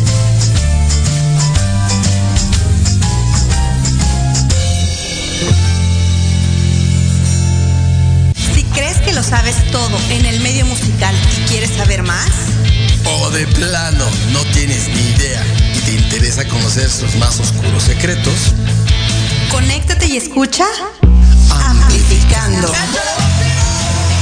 Donde escucharás música nueva, entrevistas, invitados y sesiones en vivo. Amplifica tus sentidos y tu visión musical. Todos los irreverentes lunes de 8 a 9 de la noche. Síguenos en Facebook como arroba amplificando. Recuerda descargar la aplicación Proyecto Radio MX disponible para Android. Proyecto Radio MX.com con sentido social. ¿Qué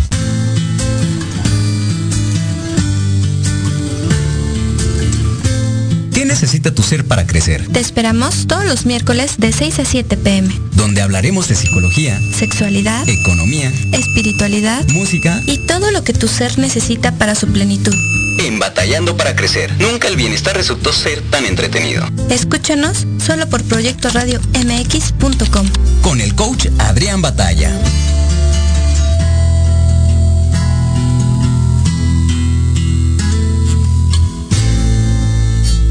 Proyecto Radio MX, tu opinión es importante. Envíanos un mensaje de voz vía WhatsApp al 55 64 18 82 80 con tu nombre y lugar de donde nos escuchas. Recuerda 55 64 18 82 80.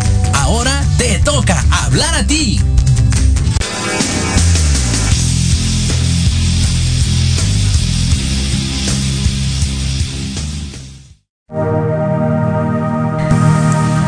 Ya estamos de regresos listos para esta desbloqueada que nos va a dar nuestro gran amigo Dani.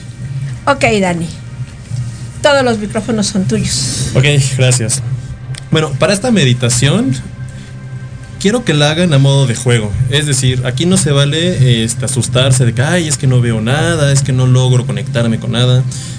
Todas las indicaciones que les voy a dar, quiero que la- ustedes mismos las imaginen. Es decir, es como si fuera una película y yo te digo, quiero que imagines a un tigre. Tú en tu cabeza vas a imaginar el tigre. Ahora quiero que lo imagines de color morado. Y que tú hagas una especie de, de video en tu cabeza. Y, y ese es el primer punto. El segundo es que, este, como les decía, si les es posible quitarse los zapatos, los calcetines, para estar más en contacto con el piso, también les va a ayudar muchísimo. Ese es el segundo. Y el tercero es dejarse llevar. Si empiezan a, a- si les empieza a dar sueño o empiezan a imaginarse cosas, déjense llevar. Si pueden apagar su teléfono, este, si están en el Facebook, traten de desconectar todo para que no los, este, no los interrumpan. Eso sería todo. Ok. Es todo tuyo. Empezamos. Ok. Quiero, vamos a cerrar los ojos. Quiero que empiecen a hacer una respiración autoconsciente. ¿A qué me refiero con respiración autoconsciente?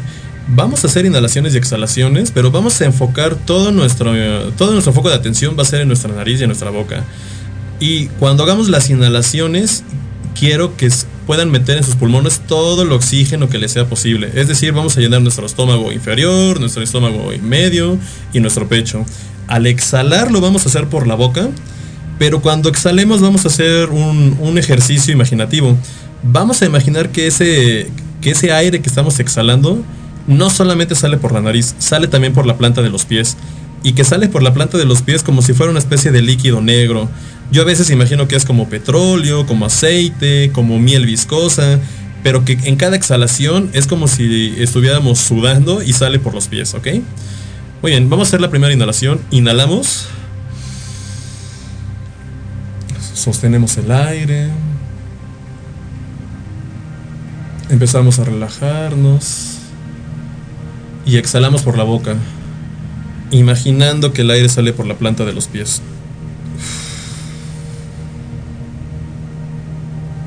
Inhalamos. Sostenemos. Y exhalamos.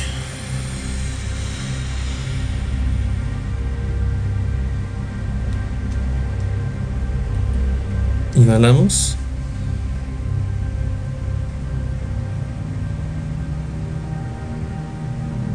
Y exhalamos. Cada quien va a llevar este proceso de inhalar y exhalar y vamos a hacer las siguientes indicaciones. Si estás sentado o estás acostado en tu cama o en el suelo, esto tiene que ser con los ojos cerrados. Quiero que imagines que tú con tu silla o con tu cama estás en medio del bosque. ¿Cómo es ese bosque? Hay plantas, hay árboles, ves animales. Quiero que hagan una película completa de cómo es ese bosque.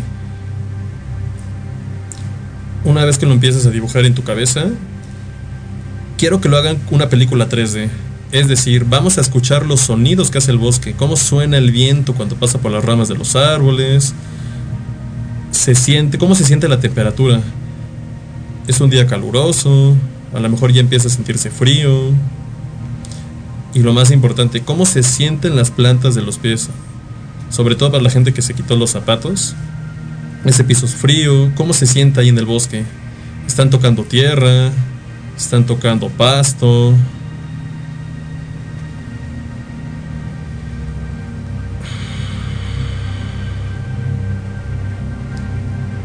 Vamos a imaginar que adelante, como aproximadamente unos 100 metros, hay un pequeño camino, un camino que se hace solamente de árboles pequeños.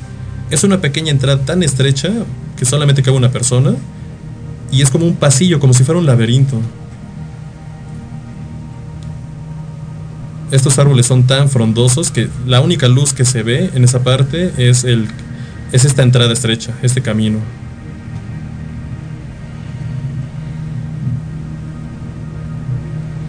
Inhalamos y exhalamos.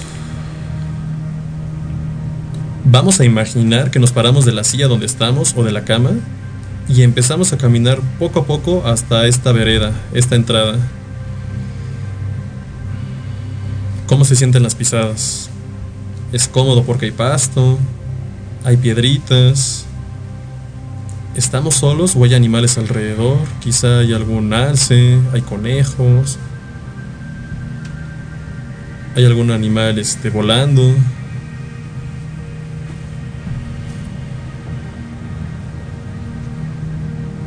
Cuando estemos a punto de llegar a la entrada, vamos a empezar a escuchar una canción, pero va a ser una canción de cuna, una canción que seguramente nos cantaban o la escuchábamos cuando éramos muy pequeños, y por alguna razón todavía recordamos algunas partecitas de esa canción.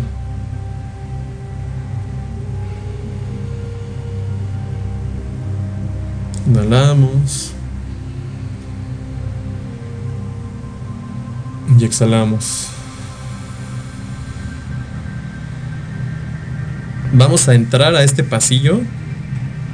Y les recuerdo que cada pared son solamente árboles, árboles pequeños. Y es como un pequeño laberinto. Vamos a empezar a adentrarnos.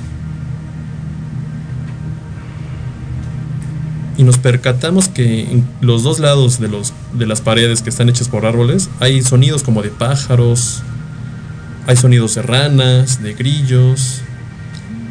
Y a pesar de que es un camino que está solo, donde solamente hay animales, nos sentimos muy tranquilos y muy cómodos. Es como si ya hubiéramos estado ahí, pero no lo recordábamos. Y vamos a caminar por esta vereda, y nos damos cuenta que poco a poco este camino ya no es una línea recta, sino que empezamos a bajar. Es una bajada tan profunda que ni siquiera podemos ver dónde termina. Y vamos a bajar ahora, caminando.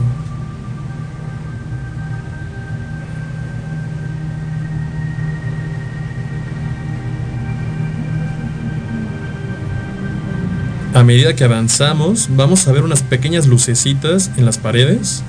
Son unas pequeñas luces que tintinean. Son muy parecidas a las luces de Navidad. Se prenden y se apagan. Estas luces cuando se prenden emiten un calor muy agradable. Y vamos a ir caminando y vamos a encontrar estas luces por todo el camino.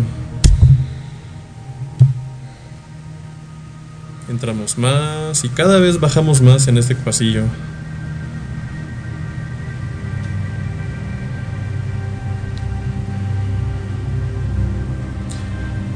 vamos a imaginar que estas luces, cada una tiene una especie de sonido. En alguna escuchamos cánticos, en la otra escuchamos un niño llorando, otra lucecita es, el sonido de unos animales que están corriendo. Cada una tiene un sonido muy característico.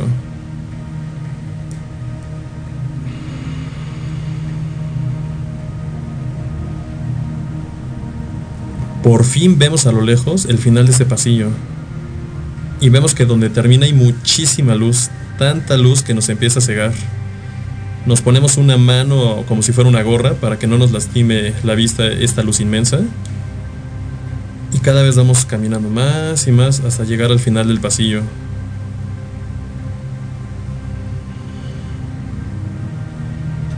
A medida que llegamos a ese pasillo sentimos que nuestro cuerpo es muy ligero. Nuestras piernas se sienten muy ligeras e inclusive si respiramos sentimos que el aire es más puro y nítido en este lugar. Si teníamos algún dolor en la espalda o en la cadera, aquí no lo tenemos.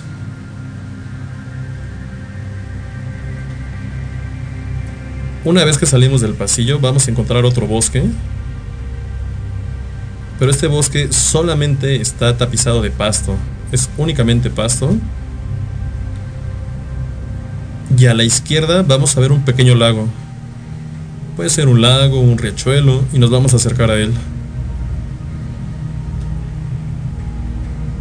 Caminamos poco a poco, sintiendo el pasto en cada pisada. Inhalamos y exhalamos.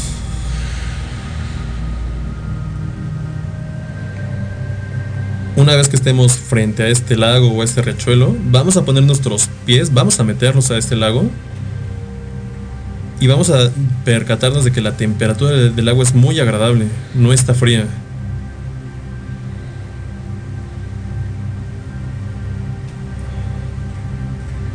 Ahora vamos a visualizar que el color del agua, si tú imaginaste que el agua era verde o era azul, ahora vamos a imaginar que es como un color morado o púrpura. Pero es un color bastante agradable, muy parecido al agua de sabor de uva, este color morado. Pero sigue siendo translúcido, podemos ver dentro de él. Nos vamos a agachar y vamos a usar nuestras manos como si fuera una pequeña cazuela y vamos a beber un poco de agua de este, de este río. Pero cada vez que absorbamos o que bebamos de esta agua, se nos van a venir varios recuerdos a la cabeza. No sabemos qué son, no los vamos a juzgar, simplemente vamos a dejar que corran. Nos agachamos para tomar el agua con nuestras manos, nos levantamos y la empezamos a beber. Sentimos que al beber el agua empiezan a llegar recuerdos. Es como si el agua nos recordara algún evento del pasado. ¿Cómo se siente esa agua? ¿Es agradable? ¿Tiene sabor? ¿Y qué estás viendo en tu cabeza? Nos volvemos a agachar y vamos a volver a tomar otro sorbo de esta agua. La tomamos con nuestras manos. Nos levantamos y la volvemos a beber. Y esas imágenes que vimos en un primer momento ya son más nítidas. Tienen mayor definición.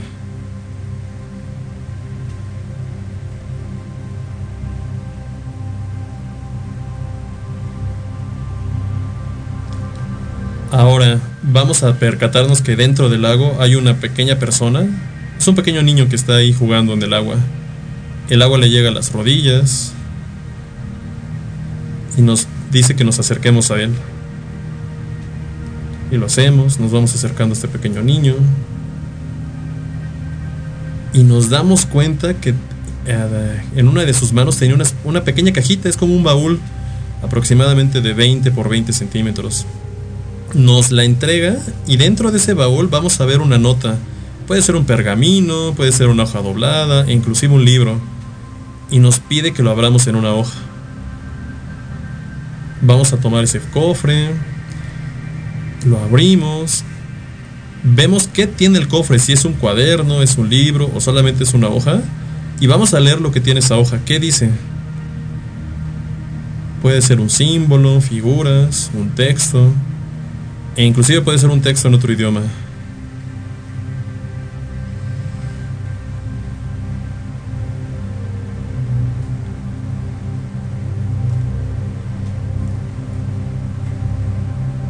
Esa información quiero que la guarden muy bien.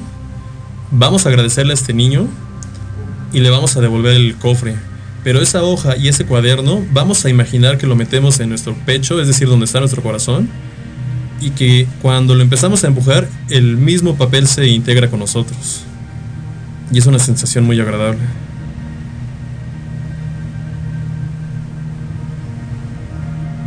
El niño se despide, le damos las gracias. Vemos por última vez este lugar, este lago morado, le agradecemos.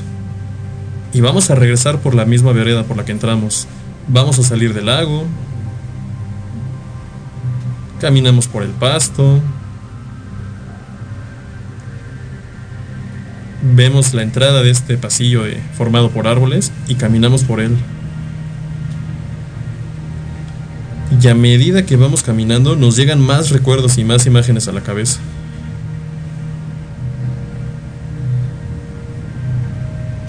Seguimos subiendo.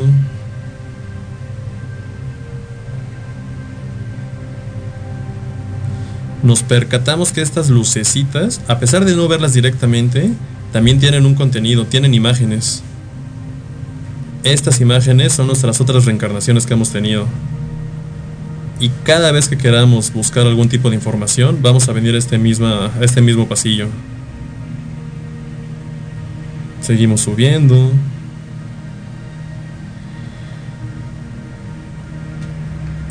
Vemos el final de este pasillo.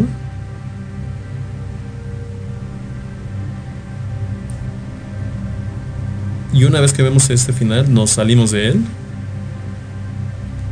Y vamos a ver a lo, a lo lejos la silla o la cama donde estábamos y nos vamos a dirigir a ella. Vamos caminando tranquilamente y muy agradecidos por la experiencia que tuvimos.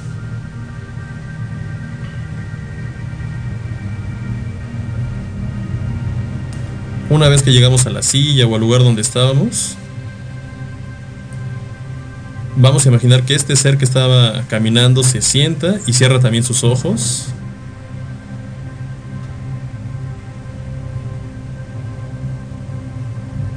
Y se integra con nuestro cuerpo físico, aquel que estaba descansando en la misma silla.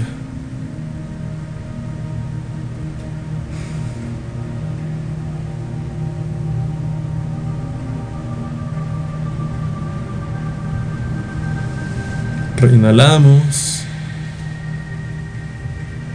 y exhalamos. Con los ojos cerrados, poco a poco, vamos a empezar a mover nuestros dedos, nuestros brazos, piernas, hombro, el cuello, pero seguimos con los ojos cerrados. Vamos a levantar nuestras dos manos, nuestras palmas de las manos van a apuntar hacia el techo. Y vamos a hacer una última inhalación extremadamente profunda. Inhalamos. Y exhalamos. Vamos bajando las manos, las ponemos en el lugar cómodo. Y al ritmo de cada uno vamos a empezar a abrir nuestros ojos y a seguir moviendo nuestros dedos, brazos, piernas. Si tenían un vaso de agua, es un buen momento para beber. Pueden pararse, caminar un poco. Vamos a volver a entablar este, conexión con nuestro cuerpo físico.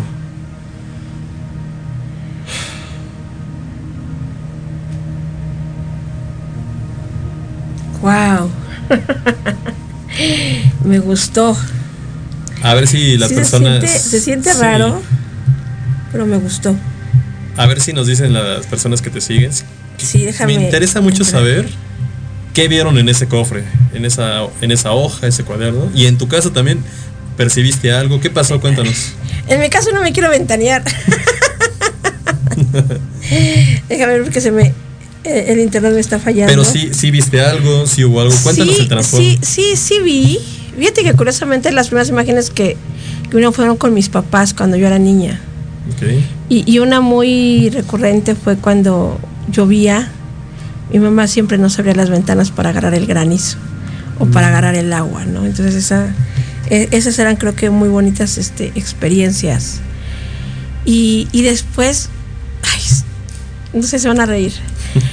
Pero había todos mis novios. en sexto de primaria que se llamaba Vega, o se apellidaba Vega. Me gustaba mucho ese niño. Y fuimos novios, pero nunca nos hablamos. O sea, él sabía que era mi novio, yo sabía que era su novia.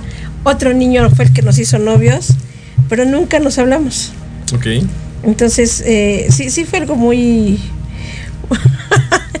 muy recreativo, algo, algo muy padre. ¿Qué, qué viene el cofre? Agua, como un mar, pero un mar picado, como un mar que tenía olas muy grandes, como que el mar estaba dentro de seco, como que yo me metí al cofre. Ok. Ah, muy bien. Ajá, o sea, yo me metí al cofre y dentro del cofre estaba, estaba ese mar. Digo, una experiencia muy, muy padre, la verdad es que sí, sí, sí me gustó. Mira, lo que te cuenta, bueno, lo que te sale en los comentarios te voy a contar. Sí, te escucho. Cuando nosotros nos desconectamos del cuerpo físico, digamos que le damos toda la oportunidad del mundo al alma de interactuar con nosotros. Cuando no estamos viendo el celular, no estamos en Netflix, este, viendo Facebook o YouTube, y solamente nos enfocamos en lo que hay dentro de nosotros, es el momento que, que- en el que el alma este, toma su oportunidad para comunicarnos este, cualquier tipo de contenido. En este caso muy en específico, son bloqueos que teníamos, que a lo mejor no, no sabíamos o no habíamos visto. Ok. Dice Abigail, el libro que vi tenía la hoja donde está escrito mi nombre con mi letra de niña. ¿Ok? Eh, dice, yo quiero comentar, al regresar me faltó respiración y me vi viejita. En el cofre vi mi libro favorito de cientos de cuentos y conforme lo metí al corazón se fue volviendo todos mis cuentos. No vi lucecitas. Ok. Eh, Concepción, gracias de Hot por tu invitado que me enseñó mucho este día. Gracias maestro por coincidir. Gracias. Muchísimas gracias Concepción. Agradezco todo lo que hoy he aprendido. Pronto estaré en mi salto cuántico, así sea. Gracias, gracias. Muchísimas gracias. Y, y, todos los comentarios que por el momento se están cargando. Deja que se carguen más.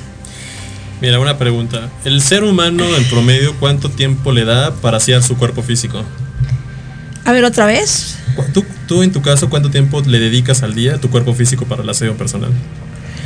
Am, yo creo que unas dos horas. Ok, sí, las mujeres es de una hora, dos horas, tomando en cuenta este todo lo que se arregla, ¿no? No, que te bañas. Un hombre es más práctico, a lo mejor media hora, 40 minutos. Sí. Pero realmente, este, sin importar si eres hombre o mujer, la, la la siguiente pregunta sería, ¿cuánto tiempo le, le dedicas por día a tu alma? Muy poco. O nada. La realidad es que muchas veces por el por la misma vida, ¿no? El mismo ritmo de la vida al que estamos acostumbrados, que el trabajo, la pareja, este, la, la casa, o las actividades recreativas, ¿no? De estar viendo alguna película, una serie, le damos o muy poquito o nada. Este tipo de ejercicios nos ayuda muchísimo a poder comunicarnos con nuestro ser espiritual. Wow. Es, es, es, es muy, muy padre, pero como que quedé desconectada. Sí pasa eso. No me puedo conectar. Bueno, a ver quién viene a conducir este programa de radio porque me quedé en otro lado. Ay, no. Ahora sí, Daniel. O me regresas o me dejas como estaba. Sí, a ver, hay ejercicios para poder regresar. Cuando Ajá. gente que medita mucho y que le pasa eso, yo les sugiero tomar un vaso de agua, que se vayan a caminar. Ahora, aquí sí se vale hacer cualquier actividad este, más mundana, si le quieres llamar, ¿no? Ajá. A tomar el celular, contestar mensajes, este, ir por algo de comer, este, algo que te vuelva a conectar a tu, a, a tu actividad este, rutinaria. Es, es maravilloso. Ojalá que puedan escribir un poco más la gente que, que lo hizo, pero yo creo que no pueden escribir porque están igual que yo. Que yo no podría escribirlo. Es, es una experiencia que no se puede escribir. No puedes escribirlo, no puedes describirla, no, no puedes decirlo, pero, pero sí te deja con muchos veintes. Sí te caen muchos veintes, sí te das cuenta de muchas cosas. Mira, se me está cerrando la voz. es que este Daniel ve lo que vino a hacer aquí, por Dios. Solo espero que sí me haya desbloqueado, ¿eh, Daniel? Bueno, ese es un punto muy importante. El tema de los que me cayeron los 20. Cada quien va a ver algo y va a decir, ah, caray, pues esto que vi es por algo. Pero esa es la primera parte. Ahora la siguiente es, ¿qué voy a hacer con esa información que vi? En tu caso, no sé qué, sé qué sea lo de los novios, pero si te mando esa información tu ser espiritual es por algo. No te digo que va a ser ahorita, puede ser una hora, puede ser incluso el día de mañana, pero va a haber un punto donde vas a decir, ah, ya entendí por qué vi esto. Tiene que ver con que no he aprendido a hacer tal cosa. Entonces, la- meditación solo es el primer punto. Digamos que es como una cebolla. Ya, ya quitamos la primera capa de la cebolla y a lo mejor es la más, la más áspera, la más dura, la que no querías quitar, la que tenía peor sabor. Las demás capas ya, ya es responsabilidad tuya irlas quitando una por una. Claro, así es. Ya, me dieron la receta. Ahora tengo yo que tomar mi medicamento. Wow, qué bello ejercicio. Muchísimas gracias, Daniel. Daniel, si te queremos contactar, ¿dónde te encontramos? Tus redes sociales, por favor. Ok, mi red principal este, es, es mi nombre, Daniel Novich, 111. Y este, esa es mi página, mi fanpage, mi página este, de Facebook. Y también para quien me quiera este, eh, agregar al Facebook, que este, yo prefiero que me agreguen a mi página personal, este, Dan Kashiko. En un momento si quieres te lo escribo para que lo, lo puedan sí, ver. sí, sí. Eh, ¿Teléfono? Teléfono de... Sí, puede ser este, el WhatsApp. ¿Me Ajá, para WhatsApp, claro, sí, Ah, porque es más fácil el WhatsApp. Ok. Ahorita te lo doy porque no me lo sé de memoria. Dice Nadia Benavides. Pues yo vi un bosque. no puedo regresar. Pues yo vi un bosque nublado con algo de neblina y dentro del cofre vi la palabra paz. Y me dio la sensación de mucha paz. Gracias, gracias por la experiencia. Bendiciones. Va a pasar algo. Este ejercicio lo pueden hacer. Me han preguntado, ¿qué, qué tan recomendable es hacerlo? ¿no? ¿Qué tan seguido? Todos los días deberías hacerlo. Así como bañas tu cuerpo físico todos los días para tener una salud física este, saludable, pues a nivel espiritual deberían, deberíamos hacer lo mismo. Es muy cierto. Tu WhatsApp. Sí, mira, es el 50 y, bueno, 55 28 80 65 67. Repito, es 55 28 80 65 67. Recuerden para todos nuestros amigos que nos escuchan fuera que hay que poner el 52. Para todos los que nos escuchan del otro lado del charco, es 52. Ah, ok, sí, es el signo más, luego 52, 55 28 80 65 67. Ok, pues vamos a nuestro siguiente y último corte, chicos, para ir a tomar agua, ir a estirarnos y volvernos a conectar con nuestro cuerpo físico. Regresamos y gracias, Abba Padre.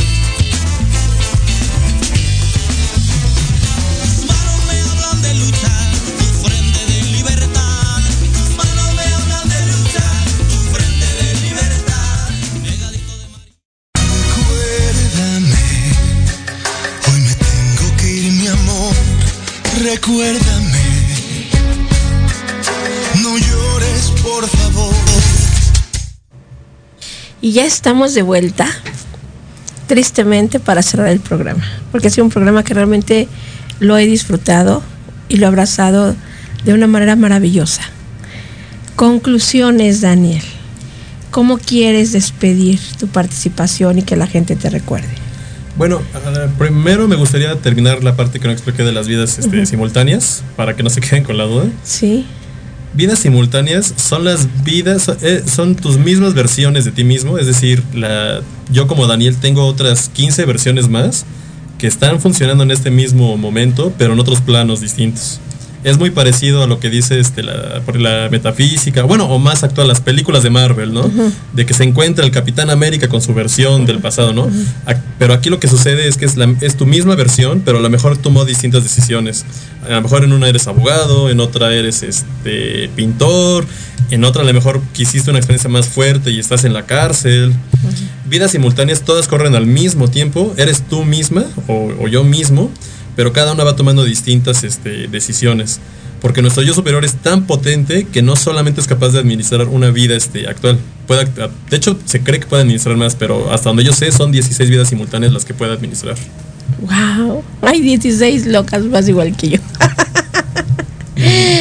ok, conclusiones, ¿cómo te despides? Ok, pues bueno, para eh, puntos finales, la cábala, yo les sugiero que no, no le tengan miedo, que le entren por donde sea. Yo soy de la idea de que cuando tú estás dispuesto a recibir información, la información va a buscar, es como el agua, va a buscar la forma de llegarte, ¿no? Puede ser por este canal, por este programa de radio, a lo mejor este, un libro, a lo mejor un curso, un taller, a lo mejor una persona que te dice, ah, pues yo conozco estas cosas, te puedo recomendar a esta persona o este libro. Al final, la intención de la Kabbalah es que seamos felices y entender que lo que nos pasa en el día al día no es un castigo, es un tampoco es un regalo, es un aprendizaje. Cuando tú empiezas a vivir sabiendo que es un aprendizaje y que lo que te pasa no es ni por tu culpa, ni no es algo malo, te es más fácil poder desbloquear este, aqu- aquellas situaciones que a lo mejor no, no entendías de dónde venían. Puede ser que a lo mejor si en esta vida tienes este, se te repite mucho este, el no poder concretar con una pareja o esas parejas son de tal forma, puede ser porque a lo mejor hay un aprendizaje de trasfondo. Una vez que enfocas tu conciencia en a ver, ¿qué está pasando? ¿Cuál es el, o sea, aparte que, no sé, en este ejemplo, tengo parejas infieles. ¿Qué está pasando en cada una que no he visto y que a lo mejor al día de hoy ya puedo aprender para que esta lección ya sea una palomita, este, una palomita verde? Wow. Daniel, decirte gracias es poco, pero es lo más cercano. Muchísimas gracias por este programa. Gracias por lo que has compartido y gracias por haber estado con nosotros. Al contrario, gracias por invitarme, yo encantado. Espero que regreses porque tenemos muchos programas más para, para compartir, para, para decir. Por última vez, tus redes sociales. Ah, bueno, Daniel Novich 111 y mi WhatsApp que es el 52 55 28 80 65 67. La próxima semana voy a dar un taller, ¿puedo anunciarlo? Claro que sí. Mira, va a ser un taller para empezar que es gratuito. Wow, excelente. Este es un taller que me gusta dar, este, cada, por lo menos me gusta darlo dos veces al año y se llama Iniciación en Clarividencia. Wow. Este tiene Sí. un nombre muy fuerte, pero básicamente es que cada persona aprenda a conectarse con su, con su alma y con su yo superior. Hacemos ejercicios como este que vimos, uso otras herramientas y les explico, digamos, más a fondo lo que son los cuerpos sutiles, este, por qué hay personas que son clarividentes, otras que son clarisintientes, ¿no? Personas que a lo mejor este, no ven, pero oyen cosas. Les doy, digamos, que una pequeña explicación de qué va todo, todas estas cuestiones que a lo mejor luego no logramos entender, ¿no? A- a nivel físico. Hora México, ¿a qué hora es? Mira, va a ser el próximo miércoles a las 6 pm, 18 horas. Ok, próximo miércoles 13 de mayo a las 18 horas México. De hecho, es el 12 de mayo. 12 de mayo, ah, Sí. ok. 12 de mayo a las 6 de la tarde México, hora México. ¿Cómo se pueden este, inscribir? A través de mi WhatsApp. Me mandan un mensaje, este, vi el programa y deseo este, inscribirme y ya les doy los pasos para poderlos agregar. Ok, aprovechenlo porque es gratuito, señores. Y aunque no sea gratuito, algo que yo te quiero agradecer en nombre del universo son tus costos sumamente accesibles. Y a veces sabemos quiénes somos tramposas y nos esperamos al último día para ganar las promociones. Muchísimas gracias, Daniel. Dios te bendiga. Sí, muchas gracias. Eres un bello ser humano y eres una muy buena persona. Gracias por estar aquí. Estoy feliz de haberte conocido y feliz de haber coincidido contigo. Muchísimas gracias. Igualmente, muchas gracias. Y pues bueno, muchas gracias a todos y cada uno de los que nos escucharon. El chat está eh, cargándose, ha terminado de hablar, pero hay muchas preguntas, todas se las íbamos pasando a, a- Daniel. Contáctenlo, inscríbanse, contáctense también con nosotros y nosotros pasamos sus contactos, le pasamos sus números. Y pues muchísimas gracias a todos y cada uno de los que nos han acompañado. Y como siempre me despido agradeciéndole absolutamente a todos por escucharme, por acompañarme. Aba Padre, muchísimas gracias por este espacio. Gracias, Vero, en, la cabina, en los controles, gracias por estar con nosotros. Gracias a Jorge Escamilla, porque siempre es un apoyo y la confianza. Gracias a mis padres, gracias a ellos soy su amiga Nad Lazán. Una vez más acompañándolos y estando con ustedes, encontrando en su espacio de HOT solo información, sin mitos ni prejuicios. Tú tienes tu decisión, porque tu decisión es tu elección. Señores, feliz Día de las Madres. Abracen a sus mamás, quiérenlas, cuídenlas. Y no importa si están o no están en este plano físico. Lo importante es poder contactar con ellos. Muchísimas gracias a todos y muchísimas gracias a mis hijas que esta vez me sorprendieron con mi regalo porque saben que voy a trabajar. Muchísimas gracias por estar y por existir. Y específicamente gracias al universo por este programa porque fue muy hermoso. Gracias. Gracias a todos. Los espero el próximo sábado con nuestra amiga Elizabeth Vargas. Eli, donde quiera que estés, Dios te bendiga. Gracias porque también sin ti esto no sería posible. Muchísimas gracias a todos y nos vemos en su programa de Hot. Bye.